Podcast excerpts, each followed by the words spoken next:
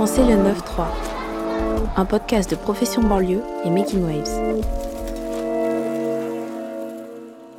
Alors là, nous sommes sur l'esplanade, on va dire, de la mosquée, hein, cette esplanade étant aussi euh, inscrite euh, au monument historique.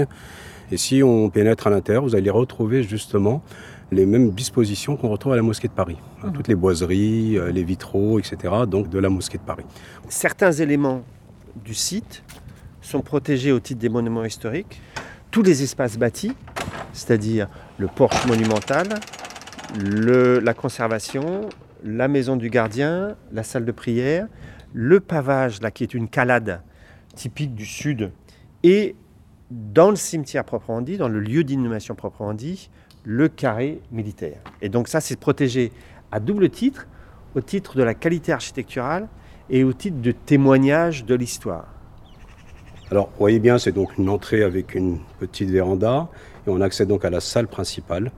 Et on voit donc le petit renfoncement derrière, le, mimbar qui est euh, là où l'imam se positionne pour faire sa prière.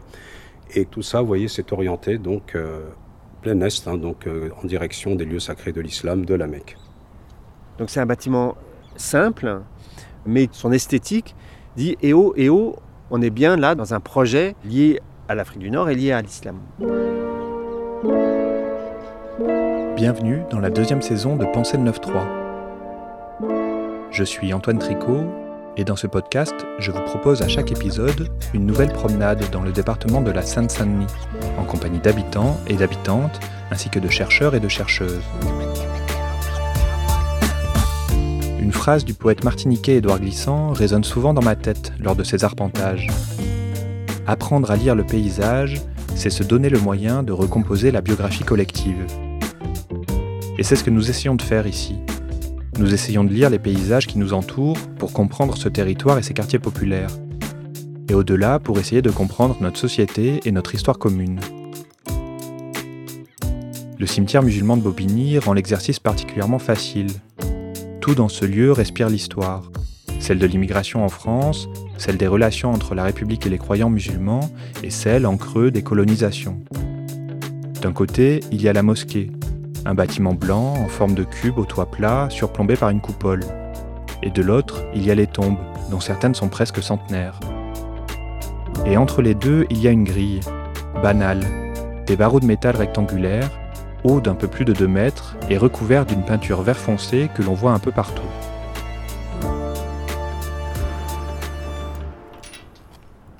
Le défunt arrivé juste euh, ici, là, bon, on va rentrer, hein. comme ça on va plutôt le visualiser.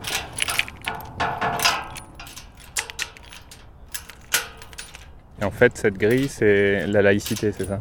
C'est la séparation. oui. Pour moi, cette grille, c'est une catastrophe. hein. C'est-à-dire que la cohérence du site, la cohérence historique et spatiale du site n'est plus respectée. Mais bon, voilà. C'est un point de vue patrimonial. Le cimetière a été cédé en 1996 aux communes limitrophes Aubervilliers, La Courneuve, Drancy et Bobigny.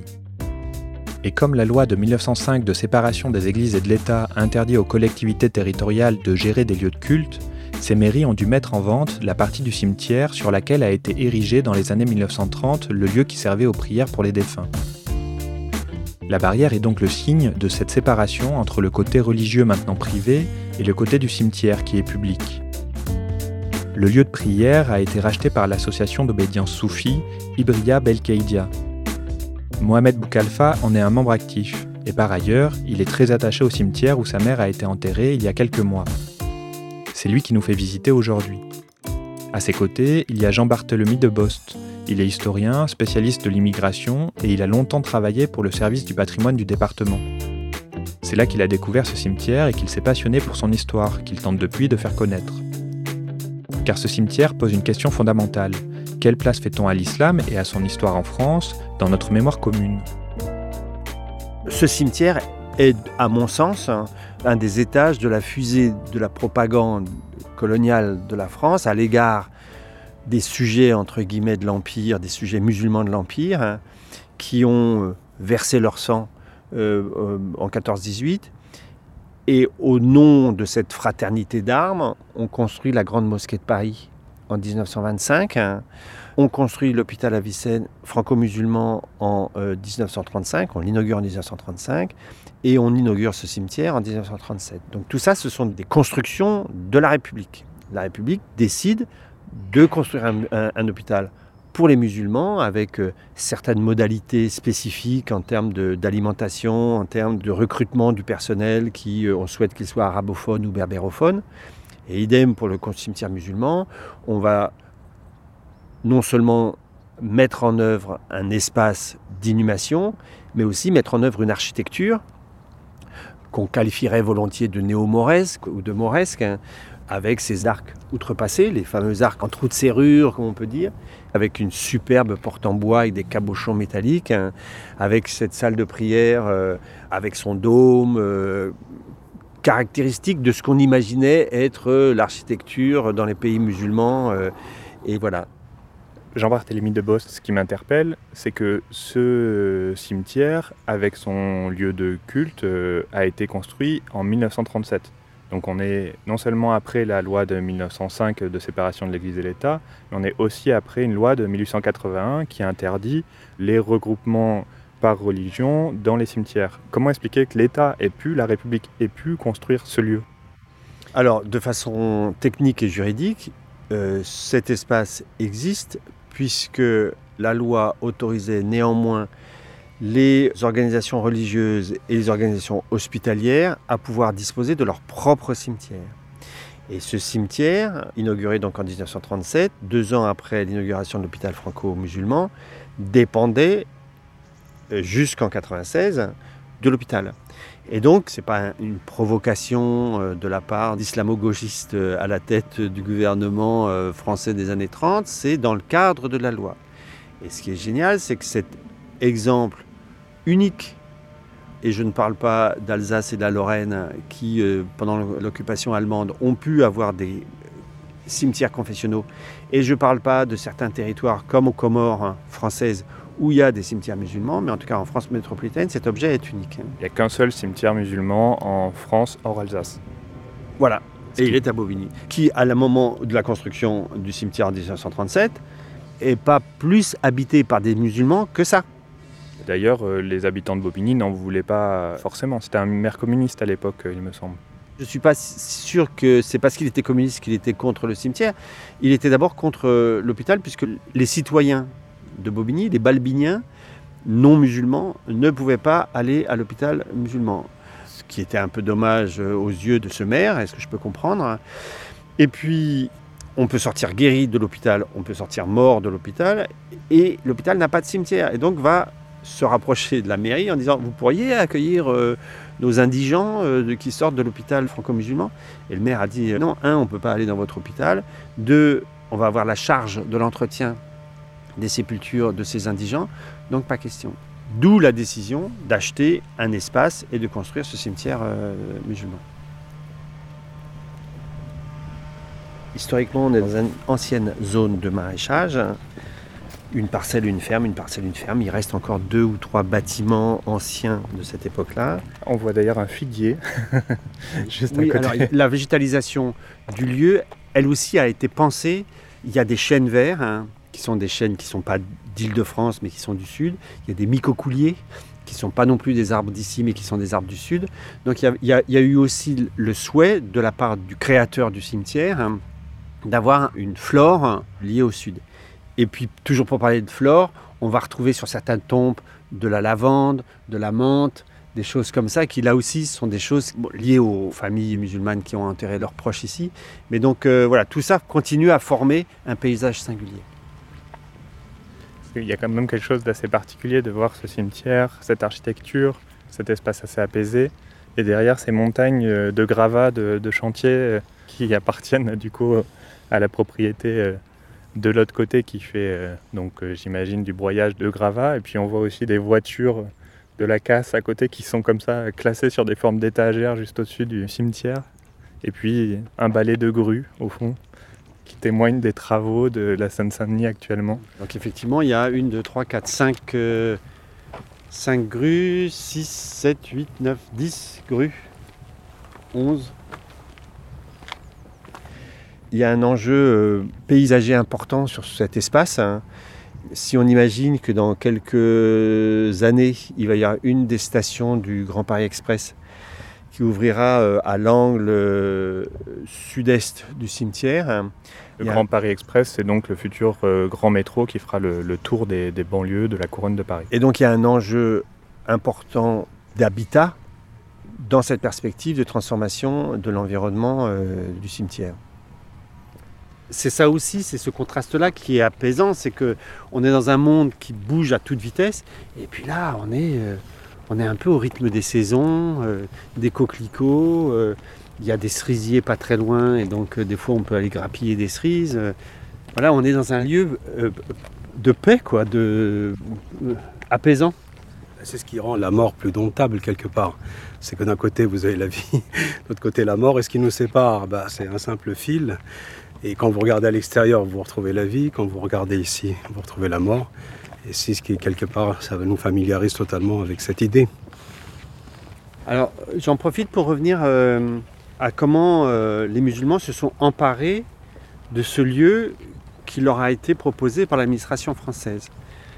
Donc, l'espace d'inhumation est découpé en carrés, et donc l'administration euh, française avait désigné le carré 1, le carré 2, le carré 3, en imaginant qu'on allait d'abord se faire enterrer dans le carré 1, puis on allait aller dans le carré 2, puis dans le carré 3, en sachant que le 1 était le plus au sud-est du cimetière, donc le plus proche des lieux sacrés de, l'islam. Et c'est pas du tout ça qui a été fait. Les musulmans du cimetière ont certes commencé avec le carré 1, mais après ça avec le carré qui était plus au nord, puis celui qui était encore un peu plus au nord, puis celui- et puis ils ont ouvert des carrés de façon simultanée. Un carré pour les hommes, un carré pour les femmes, un carré pour les enfants. Bref, ils ont détourné la proposition de l'institution euh, française, ils l'ont détournée suivant des volontés qui leur étaient propres. Et c'est ça aussi qui est intéressant, c'est comment est-ce que un espace public mis à disposition par l'institution est approprié par les musulmans qui mettent en œuvre une volonté religieuse, une volonté de gestionnaire, hein, et ils s'organisent comme ils ont envie de s'organiser dans ce lieu-là. Ce qui interpelle, et moi je, n'ai pas eu la réponse, c'est que même dans l'organisation de ces carrés, on s'est retrouvé avec une séparation homme-femme, comme vous l'avez dit au départ, et enfants. Alors que cette euh, logique n'existe pas dans les pays musulmans. Donc ça a été, je dirais, à, l'arbitrage des personnes qui ont géré plus ou moins le cimetière, puisque on ne connaît pas ça du tout euh, dans les cimetières, dans tous les pays musulmans. Après, je pense que ça s'est estompé quelque part avec le temps, où on a retrouvé une- la mixité totale hein, dans tous les nouveaux carrés. Quoi. Le problème ne s'est plus posé. Alors pourquoi ils ont fait ça, je ne sais pas. J'ai pas eu la réponse euh, à ce niveau. Quand on dit euh, cimetière musulman en immigration, et donc avec des singularités, moi il me semble une des explications, hein, ça serait euh, on a des femmes musulmanes qui meurent, hein, elles sont peu nombreuses, peut-être sans leur famille, hein, euh, donc on ouvre un carré spécifique. De la même façon qu'il y a un carré qu'on appelle euh, le carré des notables, hein, où est inscrit sur la stèle leur situation sociale, euh, officiers, médecins, etc., etc. Là aussi, en islam classique, tous les gens sont, sont mélangés. Mohamed Sherif Boukalfa, je crois que votre mère est enterrée dans, dans le cimetière. C'était son choix personnel d'être en- enterrée ici, près plutôt de sa descendance plutôt que de son, de son ascendance. hein. Elle voulait être ici, pourquoi? Parce que la première chose, c'est qui va venir me visiter. si vous m'enterrez de l'autre côté de la Méditerranée, qui va venir me visiter, qui va venir me voir et qui va venir prier pour moi, Votre famille est originaire de... d'Algérie. Et donc on lui a choisi sa dernière demeure ici, près de vous.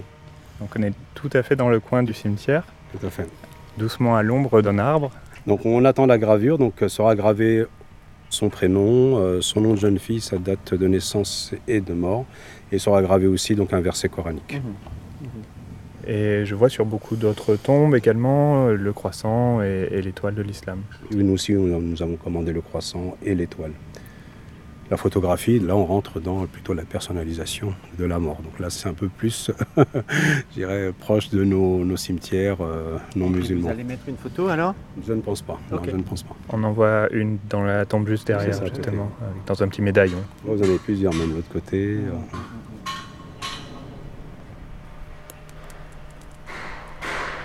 ça reste toujours euh, cicatrice ouverte, hein, c'est pas facile, mais bon, euh, sa famille est heureuse de la trouver ici.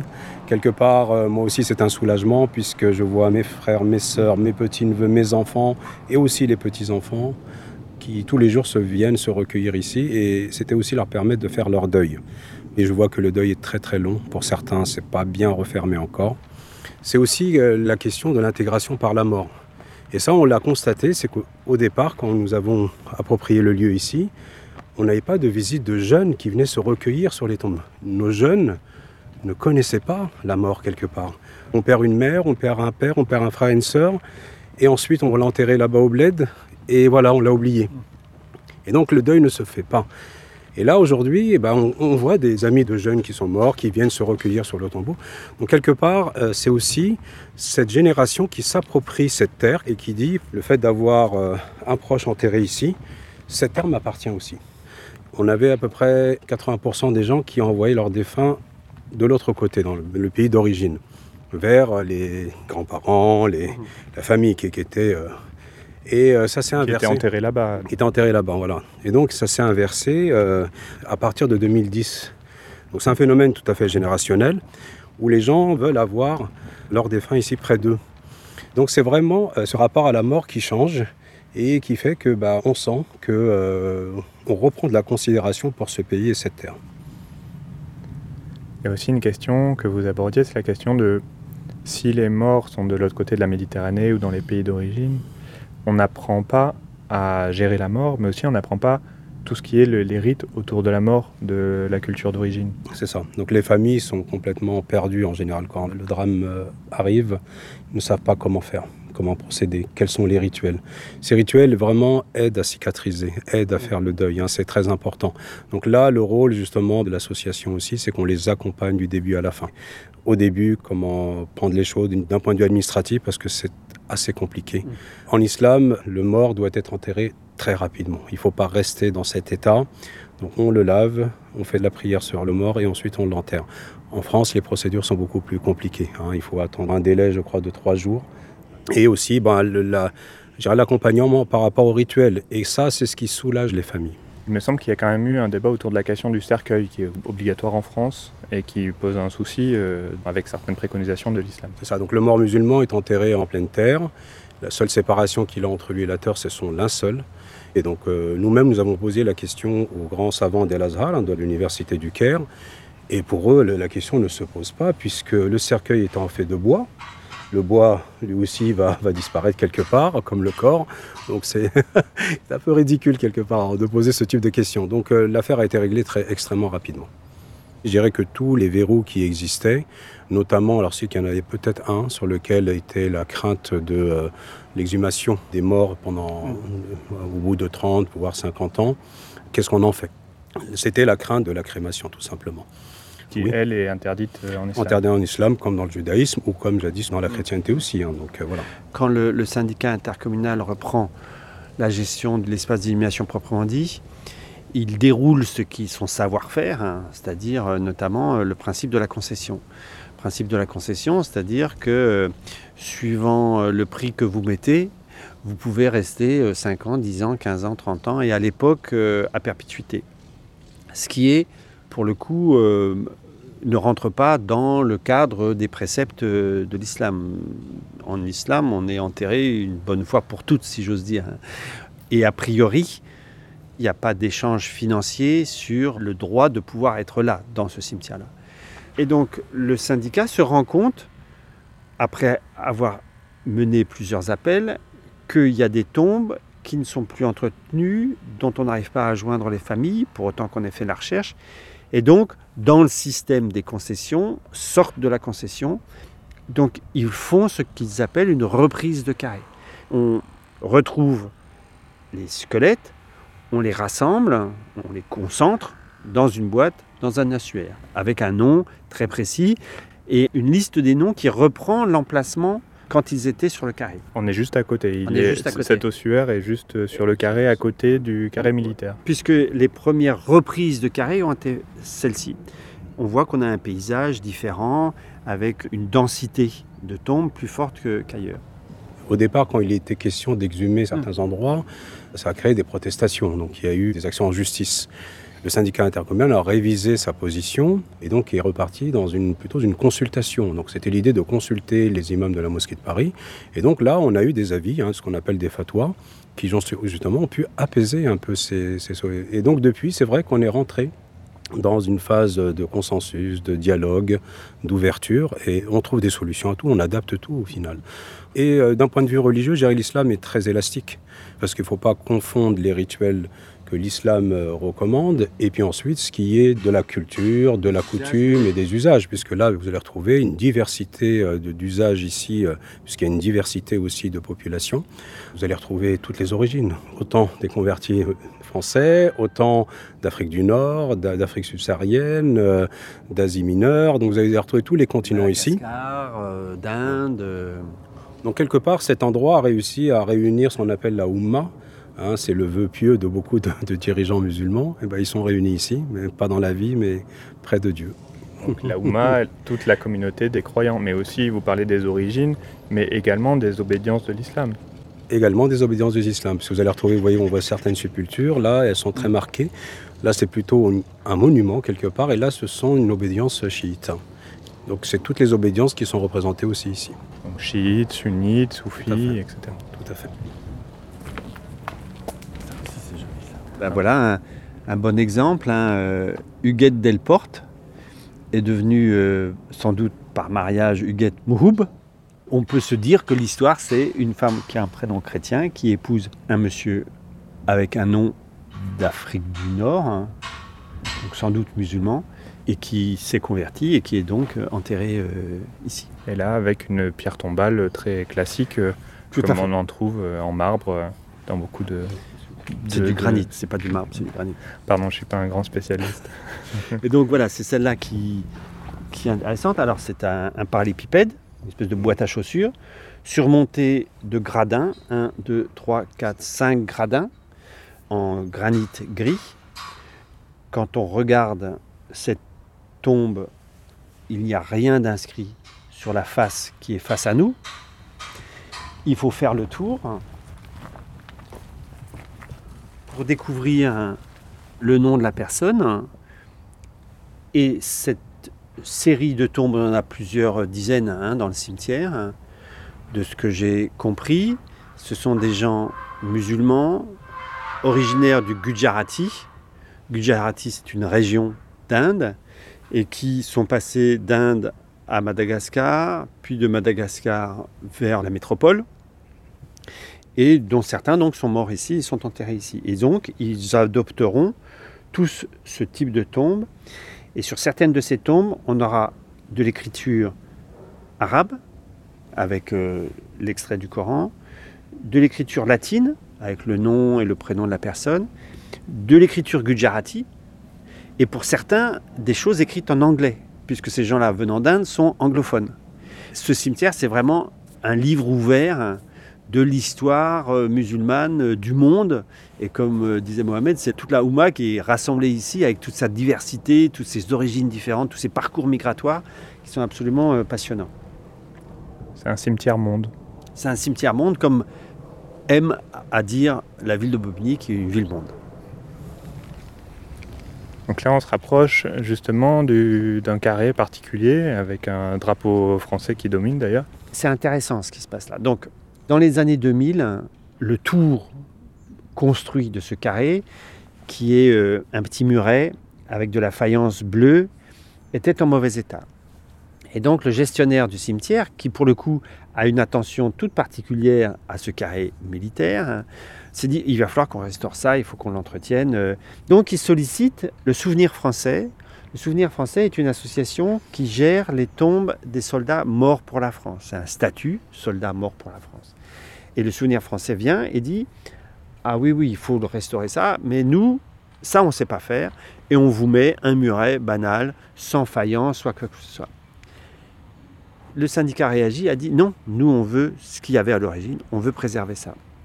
Et donc de fil en aiguille, cette prise de conscience patrimoniale hein, a amené petit à petit la protection au titre des monuments historiques de ce carré militaire, mais aussi des parties bâties, comme on l'a dit euh, tout à l'heure. Donc, cette soixantaine de tombes de soldats musulmans, c'est des gens qui viennent de toutes les anciennes colonies françaises dans lesquelles il y avait des musulmans. C'est pas que Afrique du Nord. On a aussi des gens d'Afrique subsaharienne, par exemple. Il y a un Diallo, euh, RTS, régiment de tirailleurs sénégalais. Mais il y aurait vraiment un travail sur qui sont les gens qui sont intéressés là, parce qu'ils sont morts à partir de 44, donc la guerre était déjà en train de se terminer. Jusqu'en 54, est-ce qu'ils ont participé au combat en Indochine, ont été rapatriés pour être soignés à l'hôpital Avicenne, morts à l'hôpital Avicenne, puis enterrés ici? Là, il y a, vraiment un, travail à faire. Mais du coup, ce carré militaire, strictement de musulmans, dans un cimetière musulman, donne lieu à des cérémonies républicaines. Et donc, on a les maires des quatre communes qui pilotent le syndicat qui viennent euh, ici euh, au mois de mai, au mois de novembre et au mois d'août.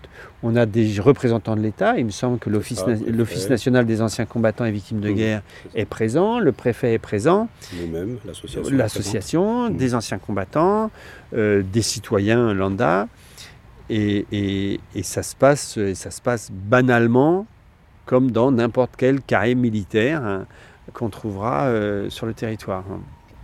Marie-Ange Dadler, dans son livre sur le cimetière musulman de Bobigny, euh, a effectivement commencé une recherche en disant qu'une partie était dans la division Leclerc, qui avait donc euh, libéré une partie euh, du territoire français, et puis un certain nombre aussi s'était battu en Italie, notamment plusieurs régiments marocains.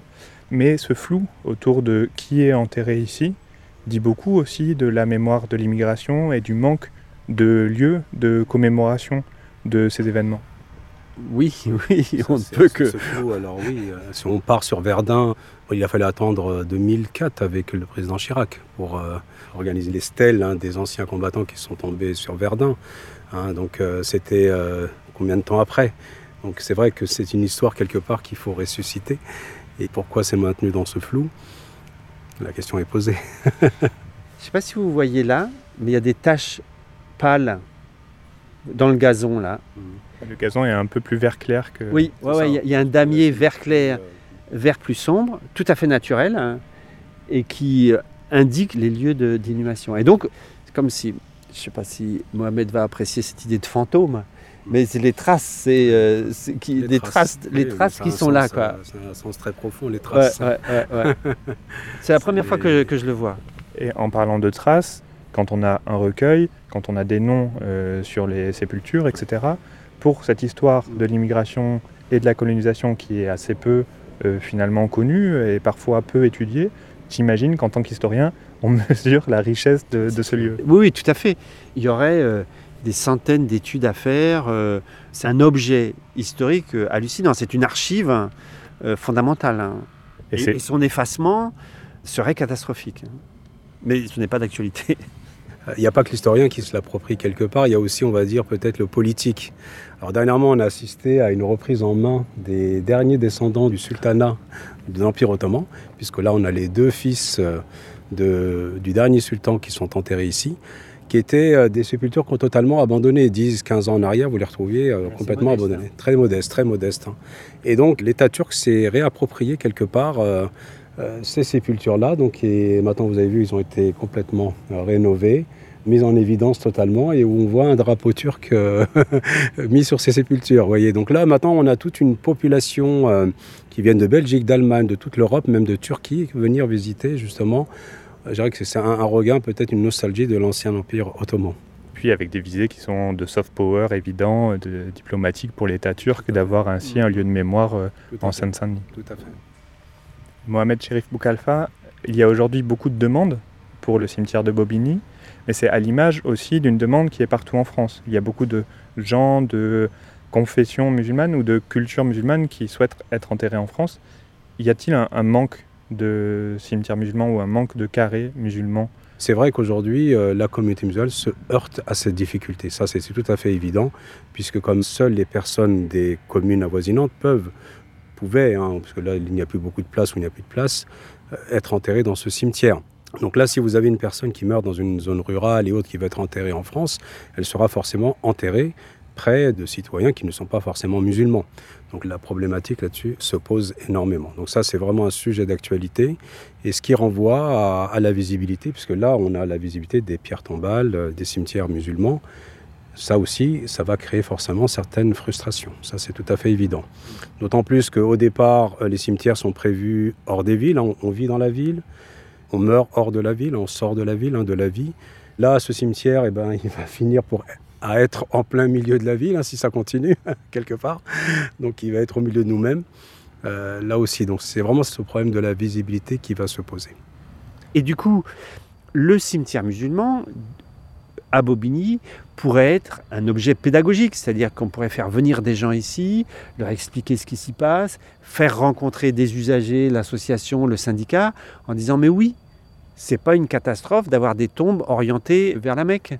C'est possible, on le fait tous les jours ici euh, sans que ça soit un problème. Est-ce qu'il n'y a pas aussi tout simplement une difficulté en France à regarder son histoire coloniale oui, son histoire coloniale, son histoire de l'immigration. Euh, ce qui est protégé dans ce cimetière, c'est notamment le carré militaire. Hein. On sait comment ça marche. Mais la qualité de ce cosmopolitisme banal du cimetière, ça c'est quantité négligeable et on ne le regarde pas, on n'en tire pas leçon, alors qu'il y aurait matière à en tirer leçon.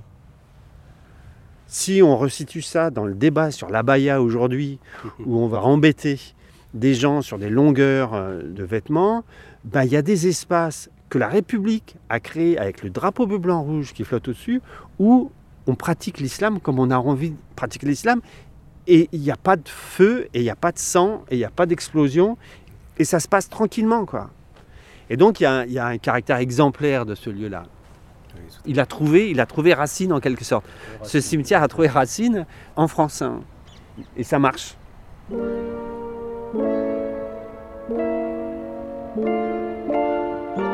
Merci d'avoir écouté Quelle place pour l'islam dans notre mémoire commune Donc là, on a euh, Djouf Amadou, 33 ans, qui était caporal. Mimoun El-Hajj, 20 ans. Shaman Sherif, 37 ans, caporal. 57e régiment infanterie. Penser le 9-3 est un podcast produit par Making Waves pour Profession Banlieue. Hassan Ben Lahsan, 20 ans. Si vous avez aimé, n'hésitez pas à en parler autour de vous et à lui mettre une bonne note dans votre application de podcast. Tayeb Belkacem, 30 ans. Djibril Diaye, 31 ans. Il est réalisé avec Brandy Nemagé à Kakofi. La musique et le mixage sont de Martin Delafosse. Oudjoura Sekou, 32 ans. Merci à Mohamed Boukalfa et à Jean-Barthélemy de Bost. Saleh Ben Mohamed, 30 ans. Merci aussi à toute l'équipe de Making Waves et à celle de Profession Banlieue. Mohamed Ben Poussak, 29 ans. Je suis Antoine Tricot et je vous retrouve dans le prochain épisode où nous irons à Montreuil en compagnie de la sociologue Laure Pitti et de Meimouna Diouf, la directrice de l'association de prévention sanitaire et sociale Lieu Écoute Accueil. Samba Diouma, 32 ans. Ensemble, nous nous demanderons quels soins pour les habitants et habitantes des quartiers populaires Derar al-Hajj, tué lors des combats de la libération et en respect aux troupes coloniales.